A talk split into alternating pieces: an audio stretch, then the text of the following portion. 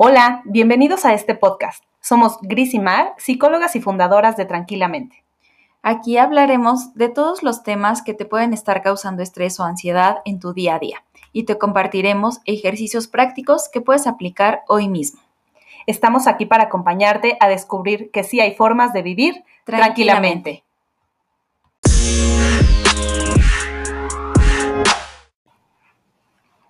Hola, bienvenidos al episodio número 50 del podcast de Tranquilamente. Ya estamos casi al final de esta temporada, de esta tercera temporada, Mar. ¿Cómo estás?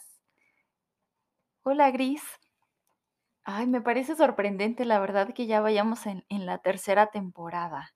Qué rápido se me ha pasado el tiempo, la verdad. Y he disfrutado mucho también de, de hacer estas grabaciones, de estar cada viernes con ustedes.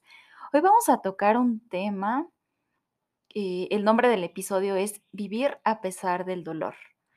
Creo que de inicio suena impactante el título, ¿no? Sí, creo que sí, porque eh, me parece que en la cotidianidad tratamos de huir del dolor y entonces vivir a pesar del dolor suena raro, ¿no? O sea, suena como que el dolor no se va a ir. Pero justo por eso quisimos ponerle este nombre porque tiene un sentido que sea así tiene un sentido el darnos cuenta de entrada, pues que eh, el dolor es parte de la experiencia humana, aunque nos cueste trabajo reconocerlo y lo hemos dicho muchísimo, ¿no, Mar? Los seres humanos queremos sentirnos bien y de alguna manera como que nos vamos a los extremos, pensamos que sentirnos bien es no sentirnos mal y tratamos de evitar estas situaciones de dolor. Pero si nos vamos a, toda nuestra historia, pues todos en algún momento hemos vivido un momento de dolor físico o emocional. Entonces vamos a estar hablando de eso el día de hoy. Así que bueno, te invito a ti que nos estás escuchando a que reflexiones un poco y traigas a tu mente lo primero que se te ocurra, lo primero que surja al hacerte esta pregunta. ¿Qué es lo que te está causando dolor ahora mismo? Puede ser una situación personal, una ruptura, la pérdida de trabajo, una situación familiar, todas estas juntas, ¿no? Eh, entonces, identifica qué es lo que ahora mismo te está causando dolor. Incluso puede ser un dolor físico, ¿no? Incluso puede ser el saber que tienes alguna enfermedad, ¿no? Bueno, pues, ¿qué es lo que eh, te está causando dolor y cómo estás reaccionando ahora mismo ante él? ¿Qué has dejado de hacer o qué has tratado de hacer para aliviarlo? A veces el dolor nos aleja, puede ser temporalmente, de algunas cosas que antes disfrutábamos. Tú compartías, ¿no, Mar? Por ejemplo, el tema de tu, de tu muñeca, eh, pues ahora que te tienes que cuidar la muñeca en lo que te hacen los estudios y todo eso, eh, pues has dejado de hacer ciertos ejercicios que implicaban ese movimiento. Entonces, a veces esto es temporal y necesario pero algunas veces dejamos de hacer cosas que nos importan por este mismo dolor. Entonces, tú que nos escuchas, reconoce un poco cómo has reaccionado ante el dolor. No significa que esté bien o que esté mal, simplemente es la forma en la que ahora mismo estás tratando de afrontarlo. Y finalmente también preguntarte si eso que estás haciendo o dejando de hacer por sentir dolor o por estar sufriendo, te acerca o te aleja de la vida que quieres tener. Estas preguntas, por supuesto que son profundas y no esperamos que ahora mismo encuentres todas las respuestas, sino que te vaya, eh, que vayas empezando a reflexionar un poco en eso y lo vamos a ir, eh, pues poco a poco platicando a lo largo de este episodio, ¿no, Mar? y, también mm, queremos como poder explicarte que hay, em, digamos, dos posturas extremas de cómo nos relacionamos con el dolor. La primera es eh, pensando como que el dolor me invade completamente, me paraliza y me detiene para poder hacer esas cosas que son importantes y valiosas para mí. O por el otro lado, me voy al otro extremo de, sentir que eh, no puedo ni siquiera asomarme a ver un poco ese dolor, porque entonces me voy a hundir en él, me voy a ir profundamente y me voy a sentir como que es muy difícil esa situación para mí y entonces hago todo lo posible a mi alrededor para no darle lugar a eso que ya estoy experimentando y que estoy sintiendo.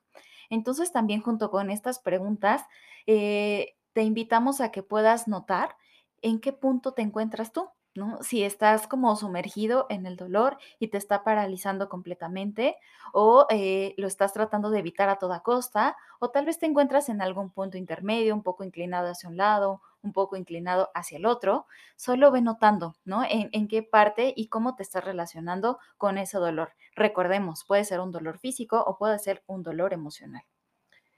Sí, y también identificar que como seres humanos somos tan diversos y podemos estar, estar enfrentando una situación de manera totalmente distinta. Por ejemplo, alguien que pueda tener un dolor de cabeza eh, puede paralizarlo, ¿no? Y puede literalmente decir, ahora no puedo hacer ah, nada porque el dolor es muy intenso y a lo mejor su umbral del dolor, del dolor, perdón, solo permite, ¿no? O solo llega hasta cierto punto, es muy bajo y el dolor lo percibe con mucha intensidad.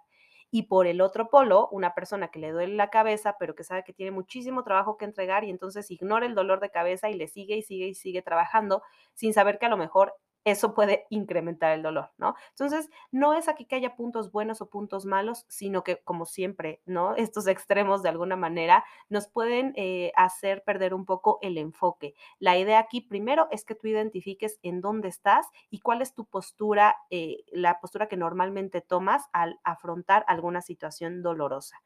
Eh, y bueno, también otra forma de, de responder ante el dolor es pensar que hasta que no desaparezca, llámese, puedes ponerle la palabra dolor o sufrimiento o malestar, la palabra que tú quieras, dependiendo de la intensidad con la que la percibas, pero algunas veces pensamos que hasta que no desaparezca no vamos a poder vivir la vida que queremos. Por ejemplo, pensamos que si estamos tristes no podemos sentir también alegría o no podemos estar contentos o no nos puede dar risa nada, ¿no? Eh, entonces es una forma en la que polarizamos y creemos que solo podemos contener una emoción a la vez. Entonces, si estoy triste, nada más me puede hacer sentir mejor. O si estoy enojado o si estoy, este, no sé, si tengo miedo, ninguna otra cosa me puede dar esperanza, por ejemplo, ¿no? Entonces, es una forma de tratar de controlar. eh, la manera en la que estamos experimentando el dolor, dándole espacio solo a una emoción. Y la realidad es que las personas somos un contenedor de emociones, no solo es un lugar en donde cabe una, sino pueden caber muchas emociones al mismo tiempo. Pero como en la, eh, digamos que en el mundo físico eso no se entiende, pensamos que internamente funcionamos de la misma manera, que solo cabe una cosa. Y la realidad es que podemos experimentar diferentes situaciones totalmente contrarias al mismo tiempo. Entonces es, es un poco cómo eh, surge la experiencia del dolor y cómo se vive internamente. Y, mucho de nuestro rechazo a experimentar el dolor viene también como por muchas ideas, ¿no? Muchas creencias relacionadas que tiene que ver con que evidentemente es algo desagradable, a nadie nos gusta experimentar dolor, pero eh, a veces el estar como pensando solamente en la idea del dolor o en como muchas construcciones que hay alrededor de lo que implica sentir el dolor, nos lleva a sentir miedo, Y entonces ese miedo a experimentar el dolor hace que lo rechace, que no lo quiera experimentar, que lo quiera solo ver como de lejos, por decir, o a veces ni siquiera voltearlo a ver.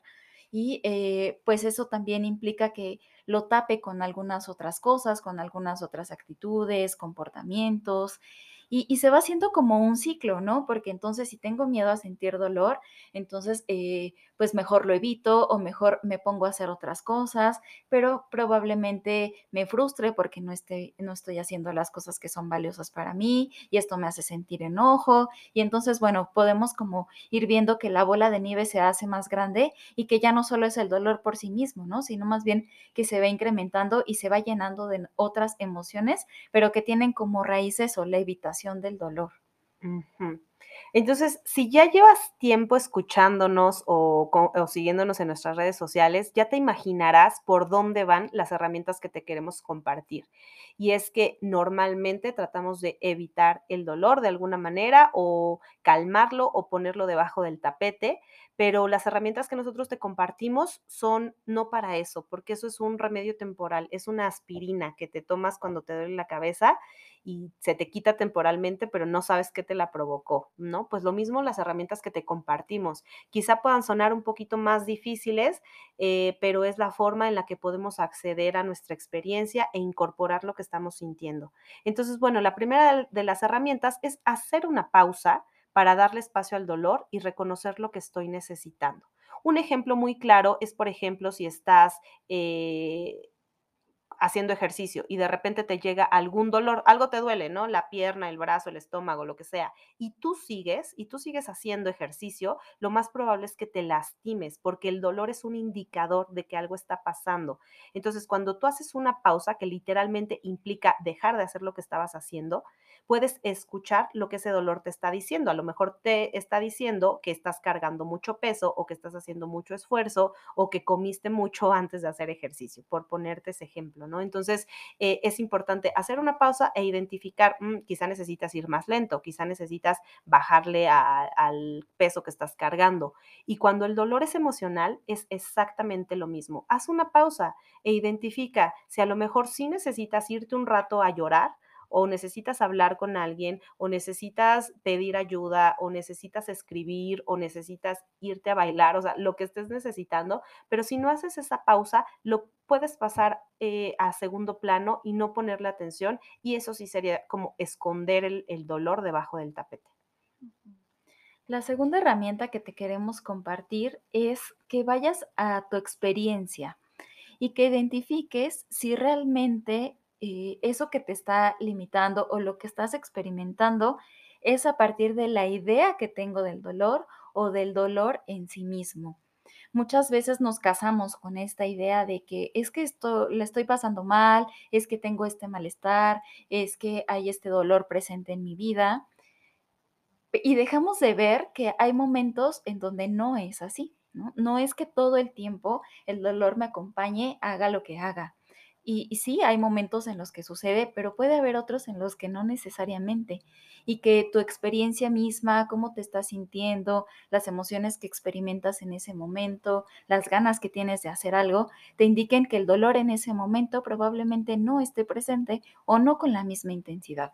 Entonces, recurrir a tu experiencia más que a tu pensamiento te va a permitir como encontrar también estos contrastes, estas diferencias y que puedas darte cuenta que nuestra experiencia es muy compleja y que si estás experimentando dolor o pasando por una experiencia dolorosa, una situación complicada, eh, también puede tener sus matices y haya momentos en donde sí te sientas motivado, en donde sí te dan ganas de hacer otras cosas, en donde a pesar de este dolor tan intenso que estés sintiendo, pues también puedes eh, ir a trabajar o puedes eh, estar en contacto con tu familia. ¿No? Eh, y eso solamente te lo va a dar el que vayas directo a tu experiencia. Y cuando digo esto me refiero a tus sensaciones y a tus emociones, más que a tus pensamientos. Creo que de la mano de esto va la siguiente herramienta, que es identificar los debería de. Estos debería que nos encarcelan y nos amarran a una forma de experimentar como si solo hubiera una forma de sentir cierto, cierta emoción. ¿No? Por ejemplo, y, y, yo, ay, perdón que a veces hablo mucho como del duelo, pero pues es algo que yo estoy viviendo en este momento, ¿no? Y creo que a veces esa experiencia, compartirla, ayuda. En este caso, yo, por ejemplo, a veces pienso como de... Eh, si estoy experimentando este dolor o esta tristeza, entonces no debería salir a dar una vuelta, porque pues eso se va a ver como si no me doliera, ¿no? Entonces yo me he dado cuenta que por, en mi caso, por supuesto que es muy particular, al igual que cada una de las personas que puede estar experimentando un duelo es yo puedo sentir un vacío, o sea, yo puedo sentir dolor, puedo sentir miedo y a mí no es que me abandone, pero es que aparte de eso tengo ganas de hacer otras cosas en mi vida, ¿no? O sea, aparte de sentir ese dolor, hay días en los que no quisiera hacer nada, pero hay otros días en donde sí tengo ganas de hacer muchas cosas, despierto con ideas nuevas o despierto muy feliz o me dan ganas de visitar a mi familia o de salir con amigos y hay otras veces que no, o sea, que sigo teniendo ese dolor y esa tristeza y a veces sí quisiera solo quedarme en mi casa y no hacer nada. Pero entonces si yo pienso, es que una persona en duelo no debería reírse o no debería salirse a tomar un café o no debería estar trabajando tan pronto, eh, solo me caso con esa idea, con esa etiqueta de cómo se debe de vivir un duelo en este caso, ¿no? Entonces, más que identificarte con los debería, pensar en qué necesitas. Y como decías tú, Mar, es regresar a tu experiencia y ver, yo en este momento necesito un abrazo, necesito cercanía, necesito hablar con alguien o en este momento necesito soledad, pero es preguntarte a ti qué estás necesitando más que preguntar qué crees que los otros necesitan de ti, ¿no? Ahí está la clave. Que vayas hacia ti, más de lo que sea socialmente aceptado o lo que los demás esperan que tú hagas, que valides lo que es necesario e importante para ti. Y aquí es donde se enlaza con la siguiente herramienta. Identificar lo que a ti te importa, hacia dónde quieres que vaya tu vida en este momento. A pesar del dolor que estás sintiendo, eh, también que puedas identificar, a mí me importa eh, sentirme querida, a mí me importa sentir el apoyo, a mí me importa eh, saber también que puedo trabajar en este momento, que puedo ser productiva, me importa saber que soy creativa y que tengo nuevas ideas y que me importa mi salud y que eso implica tal vez también renunciar a algunas otras cosas por el momento. Entonces, que cuando tú puedes establecer como esta escala de prioridades, lo que es eh, más valioso para ti en este momento, podrás dirigirte hacia eso, ¿no? Eh, a pesar de que el dolor esté presente. Por eso la siguiente herramienta va muy de la mano, que eh, a identificar lo que te importa o identificar tus valores y es muy conductual porque es un ejercicio que te pido que hagas y de preferencia que lo escribas, ¿no? O sea, que pongas el nombre, eh, pues la, la, situación que te esté ocasionando dolor, sufrimiento, malestar y que puedas escribir la siguiente frase. A pesar de, y pon aquí lo que estés sintiendo, a pesar del duelo, a pesar de la ansiedad, a pesar del miedo, a pesar del enojo, a pesar de la tristeza, lo que sea que estés experimentando. Estoy dispuesto o dispuesta a y entonces aquí pon lo que te importa, lo que quieres hacer. Si yo te pusiera un ejemplo, diría, a pesar de la tristeza, estoy dispuesta a salir y convivir con mi familia, porque eso es algo que me importa, ¿no? Eh, y así, a pesar de la ansiedad eh, que me da, por ejemplo, trabajando con personas con ansiedad social, a pesar de el miedo, a que las personas me critiquen, estoy dispuesta a salir a una reunión de tres personas, ¿no? O sea, empezar por, por esos pasos chiquitos, pero que nos acercan a la vida que queremos tener. Sí, y si se dan cuenta, cuando decimos a pesar de, es donde le damos lugar al dolor. Y sabemos que está aquí, que nos acompaña, pero que también va cambiando, que no es igual todo el tiempo, que hay momentos más intensos, hay momentos que dura más, hay momentos que llega y se va más rápido, y que a pesar de eso yo puedo continuar con mi vida. Yo puedo avanzar y hacer cosas que, me sumen, que me hagan eh, sentir que estoy viviendo, ¿no? Creo que así lo dejaría, solo vivir. Alguna vez en terapia mi psicóloga me decía, ¿no? Cuando yo le decía, es que quiero ser feliz, y me decía, ¿y qué tal que eh, si en este momento no te puedes sentir feliz por todo lo que estás viviendo, ¿qué tal si te sientes con vitalidad? ¿Qué es esto que dices, Mar? Sentirte viva, saber que la vida pues está llena de esto, de cosas eh, dulces y cosas amargas, pero sentirte viva es saber que todas esas experiencias las puedes contener.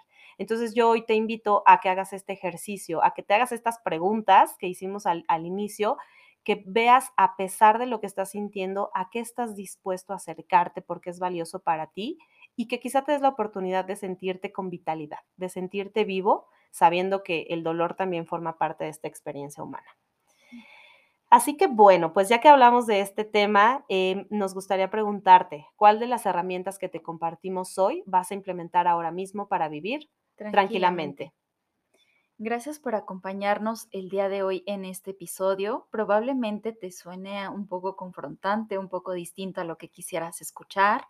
Sin embargo, es la manera en la que podemos como atravesar por esta experiencia, no escondiéndola debajo del tapete, no volteando la mirada ni darle la vuelta, sino más bien encontrando con estas herramientas y hay formas de poder experimentarlo.